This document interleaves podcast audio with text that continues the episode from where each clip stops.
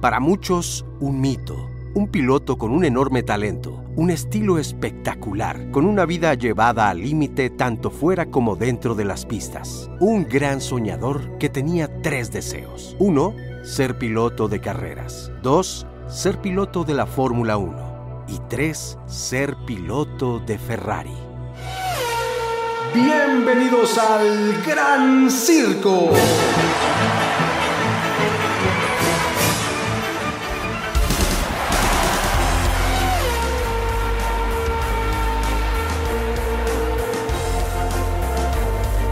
Bienvenidos a los expedientes F1. Esto es El Gran Circo. Y a lo largo de este episodio podremos conocer un poco más de la vida de Gilles Villeneuve. No olviden suscribirse, dejarnos su like y recomendarnos. Para nosotros es muy importante.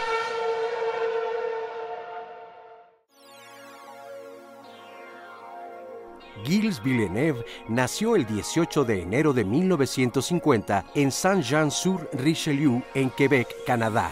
Era hijo de un afinador de piano llamado Sevilla Villeneuve y su madre Georgette. A los 20 años se casa con Joan Barté y tienen dos hijos, Jacques. Sí, así es, el campeón de la Fórmula 1 en 1997 y Melanie. Su vida desde un principio fue sencilla, ya que su familia no contaba con grandes recursos económicos, pero el joven Gilles estaba determinado a ser piloto en el automovilismo.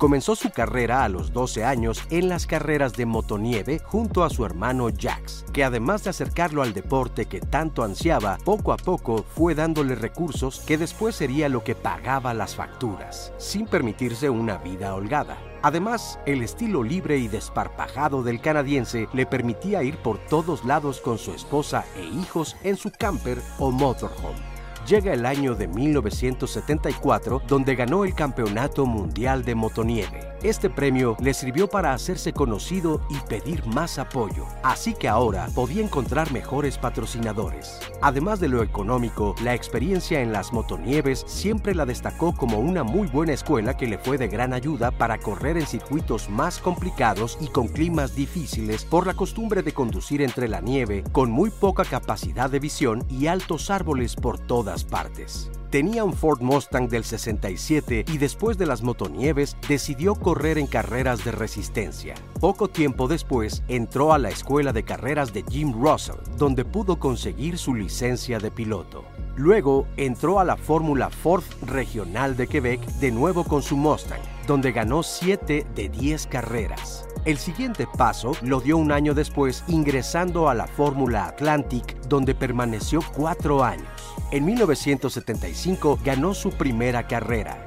En el 76 se convirtió en campeón de la categoría, ganando todas las carreras de la temporada con excepción de una. El título en la Fórmula Atlantic lo repitió en 1977. Ese mismo año en McLaren le dieron una oportunidad gracias a que James Hunt, que había corrido con él en una carrera de la Fórmula Atlantic, se sintió tan emocionado después de esa brillante demostración, donde además fue derrotado por el canadiense que lo recomendó con Teddy Mayer, director de McLaren. Hay un piloto canadiense que está loco, pero son ese tipo de locos que necesitas en tu equipo. Así que al joven piloto le dieron una oportunidad firmando un contrato para correr hasta cinco carreras con el tercer auto. Es decir, no tendría las mismas condiciones. A él le dieron el auto de la temporada anterior, el M23. A pesar de eso, su primera actuación en el Gran Premio de la Gran Bretaña fue muy elogiada. La prensa dijo, cualquiera que esté buscando a un futuro campeón en la Fórmula 1 no tiene que buscar más. Ese es Gilles Villeneuve no obstante las buenas críticas, Teddy Mayer no tenía la mira puesta en él, pues pensaba que parecía un piloto que saldría caro. Así que finalmente se decidió por Patrick Tambay, una joven promesa. Seguramente con el tiempo se arrepintió de su decisión.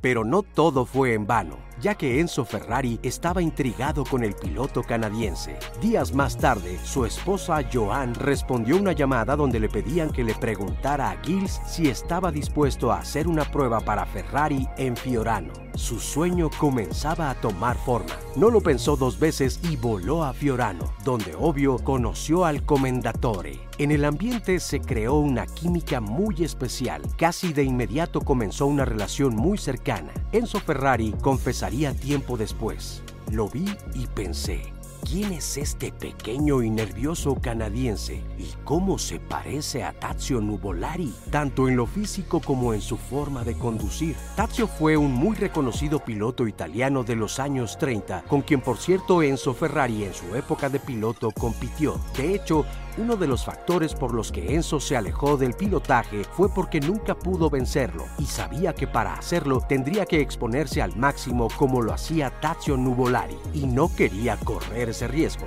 Il Commendatore sentía que debía contratar a Villeneuve, con quien tiempo después estableció una relación tan cercana como de padre a hijo algo en lo que por cierto Enzo no creía, pues decía que lo mejor era no tener ninguna especie de vínculo con los pilotos. La primera carrera que corrió Villeneuve para Ferrari fue en ese mismo 1977, pues el piloto austriaco tricampeón de la Fórmula 1, Niki Lauda, decidió abandonar a Ferrari antes de terminar la temporada, no sin antes apoyar e impulsar la llegada del canadiense a la escudería italiana. Era el diablo más loco que me he encontrado en la Fórmula 1, Niki Lauda.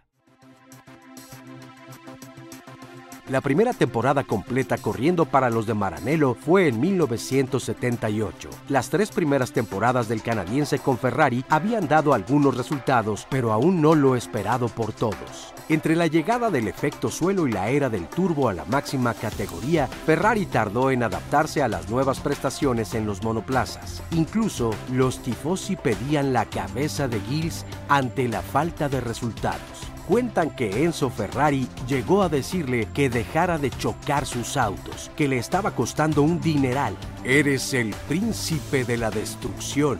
Gilles le respondió, si vuelvo a hacerlo, yo mismo vendré a entregar mis guantes, cosa que jamás sucedió. Así que además de dejar de dañar la máquina de la Ferrari, comenzó a obtener algunas victorias, pero sobre todo a regalarnos maniobras históricas, llevando sus autos al límite, como en la temporada 78, donde ganó su primera carrera en el Gran Premio de Canadá. Por cierto, es el único canadiense hasta la fecha en lograrlo. Para el 79 ganó en Sudáfrica en el circuito de Kyalami ganó la segunda en Long Beach, donde además consiguió la pole position. Y ese mismo año se dio lo que se conoce como la mejor batalla de la historia. En el Gran Premio de Francia, a falta de tres vueltas, el extraordinario combate que sostuvieron el piloto francés René Arnoux y Gilles Villeneuve hacen que cada vez que lo veamos se nos erice la piel. Después de intercambiar varias veces las posiciones y tocarse constantemente, estando a punto de perder el control de sus autos, ambos pilotos llegaron a la meta con una muy escasa diferencia, logrando que todo mundo estallara en júbilo tras la magnífica actuación. Gilles Villeneuve era querido dentro y fuera de las pistas. Una de las razones es que esa temporada pudo haber ganado el campeonato, sin embargo, el equipo le dio instrucciones para que su coequipero Jody Scheckter se consagrara campeón. Villeneuve no hizo mayor objeción, mostrando su gran lealtad y compañerismo, algo que Enzo Ferrari destacó declarando, es el piloto perfecto. Para la última carrera de ese año, en el Gran Premio de los Estados Unidos, Gilles mostró su enorme capacidad para correr bajo la lluvia, donde en las prácticas logró el mejor tiempo, sacándole a Scheckter, que obtuvo el segundo mejor registro, 11 segundos. El sudafricano diría, me da pánico pensar cómo logró ese tiempo Gilles. Fue el hombre más genuino que he conocido, el piloto más rápido de la Fórmula 1 y todo lo que hizo lo recordaremos por siempre. Jody Scheckter. Para la temporada de 1981 tuvo dos grandes victorias, una en el mítico circuito de Mónaco y la otra en España, en Jarama, protagonizando una feroz batalla entre cinco pilotos a quienes contuvo todo el Gran Premio. Esta es considerada la mejor de su carrera. Llegaba la temporada de 1982 y las expectativas eran muy altas para Villeneuve. Su compañero para ese año era el francés Didier Pironi. Arrancaba la carrera en Imola con serios problemas ya que entre FISA y FOCA había grandes diferencias, generando que algunas escuderías decidieran no correr ese gran premio. De los 14 autos que corrieron, los más veloces eran las Ferrari, así que fue una carrera tranquila donde la instrucción era que ganara Villeneuve, pero el francés desobedeció la instrucción dejando atrás al canadiense en la última vuelta. Esto enloqueció de rabia a Gilles, quien prometió no volver a dirigirle la palabra a Pironi. La siguiente carrera sería en el circuito de Solder, en Bélgica. Pironi marcaba la mejor crono para la clasificación. Desde luego, esto puso furioso a Villeneuve, quien de inmediato tomó su monoplaza con la intención de opacar el registro de su coequipero y ahora archirrival.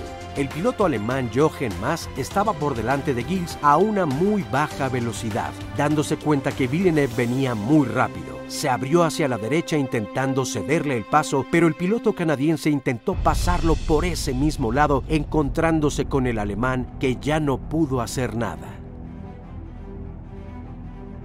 El accidente fue brutal. Gilles Villeneuve salió disparado de su monoplaza perdiendo la vida segundos más tarde. El tiempo parecía detenerse. Nadie podía creerlo. El circuito enmudeció. El aviador, como también se le conoció por la capacidad de volar en las curvas, se había ido para siempre. Enzo perdía a uno de sus más estimados amigos, a su hijo, los tifosi a uno de sus más grandes mitos y la Fórmula 1 probablemente a uno de los pilotos más querido, recordado, respetado y admirado, a pesar de nunca haber logrado un solo campeonato de pilotos en la categoría reina. El circuito de Ile Notre-Dame, la isla de Nuestra Señora en español, llamado así anteriormente, donde hoy se corre el Gran Premio de Canadá, lleva orgulloso en un muy merecido homenaje el nombre de uno de sus hijos predilectos, Gilles Villeneuve. Si todo está bajo control, es que no vas lo suficientemente rápido. ¿Cómo puedes conocer los límites si no los sobrepasas? Gilles Villeneuve Hemos llegado al final de otro episodio más de los expedientes F1. Esperamos que lo hayan disfrutado. No olviden dejarnos su like, suscribirse si aún no lo han hecho y recomendarnos. Nosotros estaremos muy agradecidos. Gracias por acompañarnos. Hasta muy pronto. Esto es El Gran Circo.